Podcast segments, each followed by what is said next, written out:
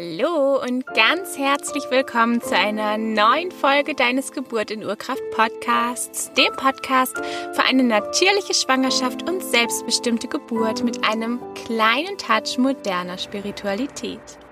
Und solltest du mich noch nicht kennen, mein Name ist Ann-Kathrin Knutzmann. Ich bin Hebamme, selbst dreifache Mama und Gründerin von Naturgeburt, eine Plattform für verschiedene Online-Coaching-Programme, die dich ermächtigen, eine natürliche Schwangerschaft und selbstbestimmte Geburt zu erleben.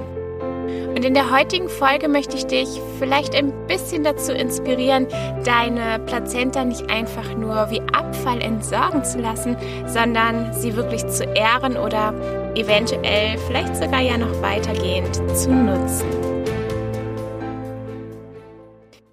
Die Plazenta. Andere Namen für die Plazenta sind auch Nachgeburt oder Mutterkuchen. Und das ist das Organ, das nach der Geburt deines Kindes auch noch geboren wird. Das ist das Organ, was an deiner Gebärmutterwand befestigt ist und dort über verschiedene Blutgefäße mit dir verbunden ist. Das heißt, bei der Plazenta gibt es sowohl einen mütterlichen Anteil als auch einen kindlichen Anteil und über die Nabelschnur, die das Kind und die Plazenta miteinander verbinden, wird dein Kind dann mit allen wichtigen Nährstoffen und Sauerstoff versorgt. Alles, was dein Kind braucht, erhält es über die Plazenta, über die Nabelschnur und alles, was dein Kind nicht braucht, alle Abbauprodukte, werden ebenfalls über die Nabelschnur und Plazenta wieder an deinen Körper abgegeben.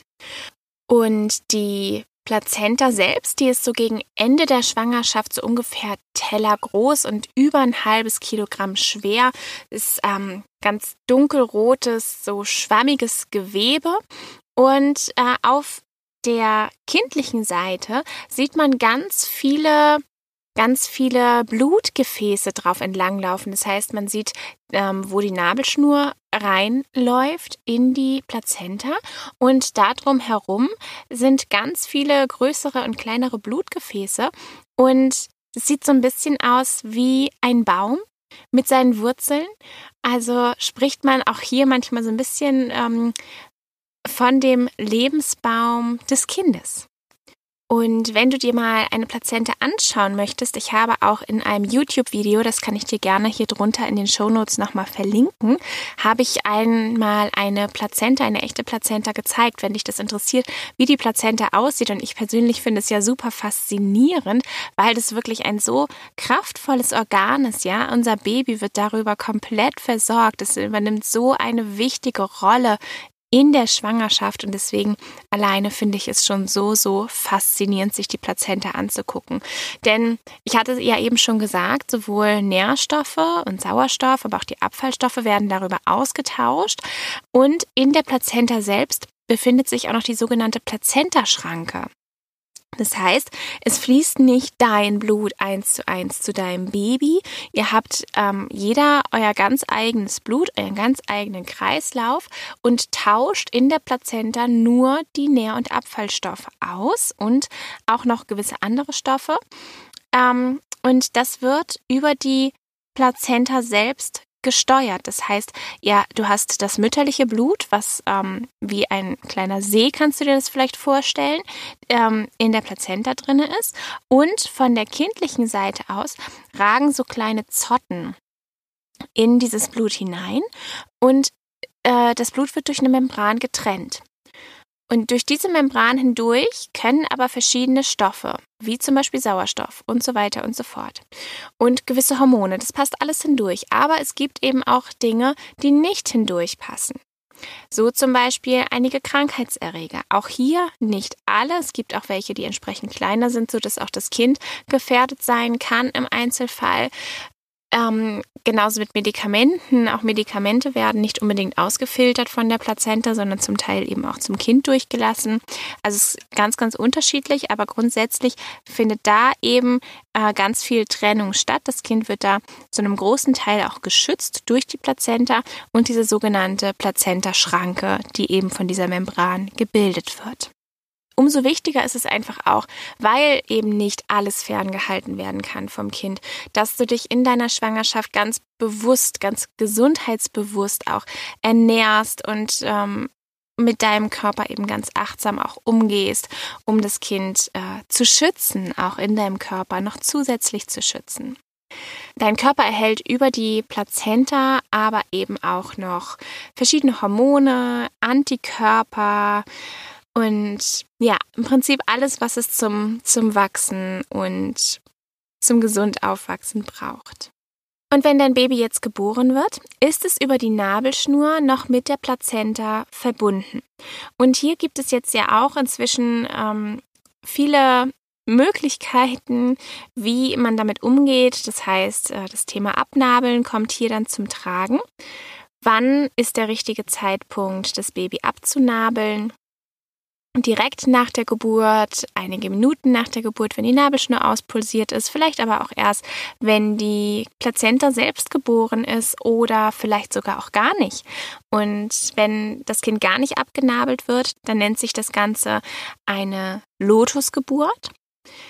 Und eine Lotusgeburt, da wartet die Familie, bis die Nabelschnur von selbst sich löst.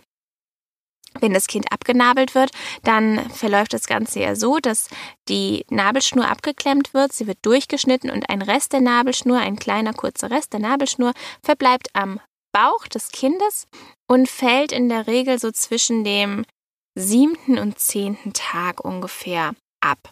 Wird ganz trocken, wird ganz schwarz und wird dann irgendwann von alleine abfallen.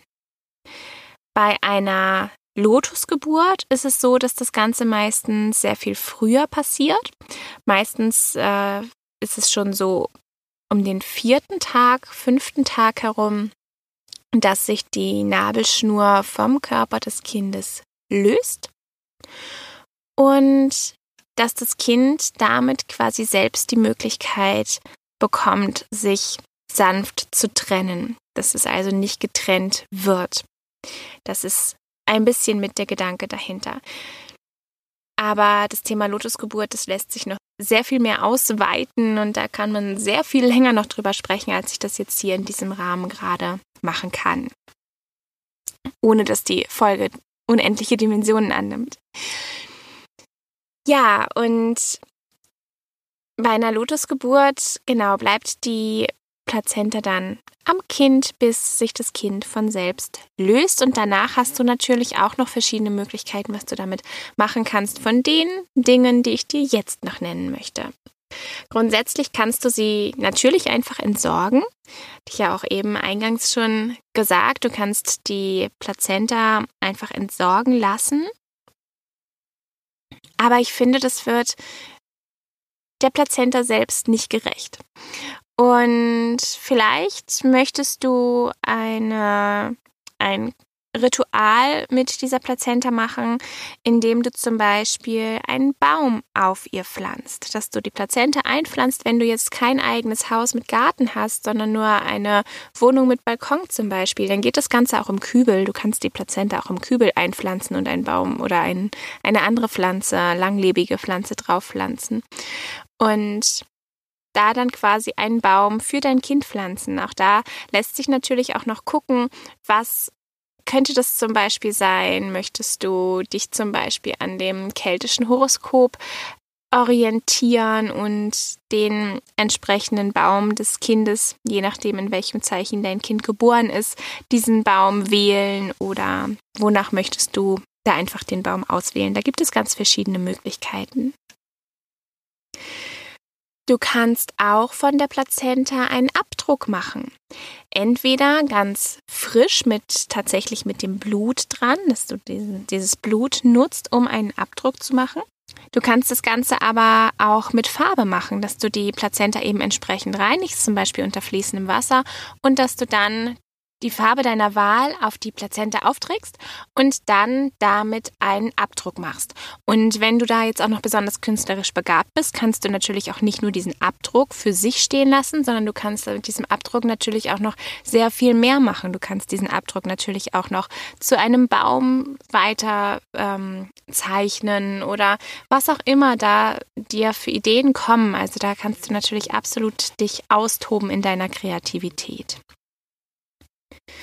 Und wenn du jetzt aber nicht nur ein Erinnerungsstück haben möchtest, wie zum Beispiel den Baum oder den Abdruck, dann gibt es noch verschiedene Möglichkeiten, denn die Plazenta ist auch ein sehr wertvolles Organ durch all die Hormone, durch das Eisen, durch all die Informationen, die sie in sich trägt, dass sie auch einen gesundheitlichen Nutzen durchaus haben kann. Und als erstes möchte ich dir da einmal die Plazenta-Nosoden vorstellen. Das sind Kügelchen, die du in der Apotheke herstellen lassen kannst. Dafür trennst du so ungefähr ein erbsengroßes Stück Plazenta. Gewebe aus der Plazenta heraus und tust es in ein kleines Gefäß, was du dir vorab bei der Apotheke schon bestellen musst. Da gibt es auch verschiedene Anbieter, die das machen, die Plazentanosoden und dann bestellst du dir vorab das Gefäß, kannst da dieses erbsengroße Stück reintun und dann schickst du das einfach mit den ausgefüllten Papieren zu der Apotheke und erhältst dann nach einiger Zeit diese Plazenta-Nosoden oder wenn du möchtest auch eine Plazenta-Creme. Ich persönlich fand die Plazenta-Creme bei meinem Sohn damals, bei meinem ersten Sohn, unglaublich hilfreich. Der hatte sehr häufig einen wunden Po und diese Creme hat ganz, ganz, ganz wunderbar geholfen. Und so habe ich das auch schon in verschiedenen Wochenbettbesuchen erlebt, dass die Creme sehr, sehr gut bei einem wunden Po oder bei anderen Hautauffälligkeiten des Kindes hilft. Du kannst außerdem auch ein Stück der Plazenta verzehren. Und viele Frauen sind an dieser Stelle etwas verunsichert und ähm, wissen nicht so richtig, wie das jetzt gemeint sein soll. Und empfinden vielleicht auch einen gewissen Ekel, etwas von der Plazenta zu essen. Wenn wir in die Tierwelt schauen, so gibt es da viele Tiere, die ihre eigene Plazenta verzehren, beziehungsweise die Plazenta ihrer Babys verzehren, nach der Geburt einfach auffressen. Und da wird in der Wissenschaft immer wieder der Nutzen genannt, dass Feinde dadurch abgehalten werden sollen, dass Feinde, feindliche Tiere dadurch nicht so leicht durch den Geruch auf die Tiere aufmerksam werden. Aber auch hier stellt sich ja die Frage, ist es der einzige Nutzen oder ist es vielleicht trotzdem, auch wenn ich das nicht bezweifeln möchte, dass es so ist, wie es in der Wissenschaft dargestellt wird, aber vielleicht ist ja auch trotzdem noch der positive Effekt, dass das Muttertier mit zusätzlicher Energie versorgt wird durch die Hormone, die in der Plazenta da sind, durch das Eisen, das in der Plazenta vorhanden ist. All das sind Dinge, die dem mütterlichen Körper helfen, nach der Geburt wieder fit zu werden und sich voll und ganz um das Kind kümmern zu können. Und genau deswegen ist es durchaus eine Überlegung wert, vielleicht etwas von der Plazenta zu sich zu nehmen. Und wenn du möchtest, dass es dir eben hilft, dass es hilfreich für dich und deinen Körper ist, dann empfiehlt sich so ungefähr ein walnussgroßes Stück. Und es muss natürlich nicht sein, dass du das pur und roh direkt so isst, sondern du diesen Geschmack vielleicht gar nicht wahrnehmen möchtest. Und dann kannst du dir einen Plazenta-Shake zubereiten. Das heißt, du nimmst dieses walnussgroße Stück, was du zum Beispiel auch von deiner Hebamme aus der Plazenta raustrennen lassen kannst, machst dir das Ganze in einen Shake-Behälter hinein und gibst zum Beispiel Himbeeren oder Erdbeeren oder irgendwelche anderen roten Früchte dazu. Oder du nimmst einen Kirschbananensaft oder Kirschsaft und machst den mit dazu. Und dann noch etwas Wasser, wenn du nur Früchte nimmst, natürlich auch noch Wasser dazu und dann vermixst du das Ganze. Und durch den Geschmack, durch den intensiven Beerengeschmack wird das geschmacklich komplett überdeckt, die Plazenta. Und durch den, durch die Farbe, durch die rote Farbe der Beeren wird auch die Farbe, die klassische Farbe der Plazenta komplett überdeckt. Und somit kannst du die positiven Effekte des Plazenta-Verzehrs für dich nutzen ohne dass du irgendwas davon schmeckst, riechst oder siehst, dass du diese Plazenta zu dir nimmst, sondern es ist einfach nur ein Shake, der dir eventuell durch den enthaltenen Fruchtzucker natürlich auch darüber nochmal einen kleinen Energieschub geben kann, so kurz nach der Geburt. Wenn du längerfristig etwas für dich tun möchtest dahingehend, dann gibt es sogar die Möglichkeit, aus der Plazenta selbst Kapseln herzustellen bzw. herstellen zu lassen. Das bedeutet, die Plazenta wird getrocknet, gedörrt nach der Geburt. Du kannst trotzdem dieses Stück in dem Shake zum Beispiel zu dir nehmen für den ersten kleinen Schub um da schon mal einen positiven Effekt zu haben. Dann wird die Plazenta gedörrt und zu Pulver vermahlen. Und dieses Pulver wird dann in Kapseln abgefüllt, sodass du jeden Tag diese Kapseln zu dir nehmen kannst über einen gewissen Zeitraum und dir die positiven Effekte auch dann darüber zur Verfügung stehen. Wenn dich dieses Thema interessiert, ich habe mit der lieben Sia von Plazenta wirkt Wunder ein Interview in der Vergangenheit geführt. Auch das werde ich dir hier in den Show Notes verlinken. Und sie teilt da ganz, ganz viele tolle Informationen zum Thema Plazenta-Kapseln, aber auch Plazenta-Essenz und Plazenta-Pflaster. Denn auch das sind noch zwei Möglichkeiten, wie du die Plazenta weiter verwenden kannst. Plazenta Essenz hilft dir nicht nur jetzt im Wochenbett, Plazenta Essenz hilft dir sogar in den Wechseljahren, in der Hormonumstellung in den Wechseljahren.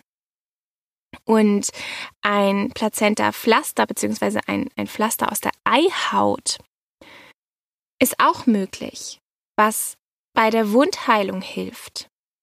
Und tatsächlich wird zum Beispiel die Eihaut von Plazenten auch benutzt bei verschiedenen Augen-OPs. Also auch da ist es möglich. Du kannst natürlich auch die Eihaut nutzen für eventuelle Geburtsverletzungen, um da eine Heilungsförderung zu erzielen. Auch das ist möglich. Also ganz, ganz viele spannende Themen, ganz, ganz viele spannende Dinge, die du mit Plazenta machen kannst, die du mit Plazenta erreichen kannst. Und es lohnt sich auf jeden Fall, da einmal hinzuschauen und eventuell, selbst wenn du jetzt ein bisschen Ekel empfinden solltest, dann auch da einmal hinzuspüren und diesen Trigger einmal für dich anzunehmen. Warum empfindest du das so? Warum empfindest du das als eklig? Warum schreckt dich das ab?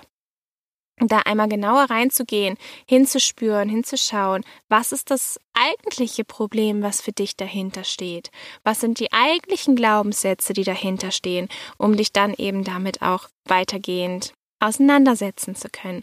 Denn wie gesagt, die Plazenta ist ein unglaublich spannendes Organ und wenn da solche intensiven Gefühle in dir aufkommen, dann hat es in aller Regel eine ganz bestimmte Ursache und dieser einmal auf den Grund zu gehen, ist eine wunderbare Aufgabe, ein wunderbares Learning.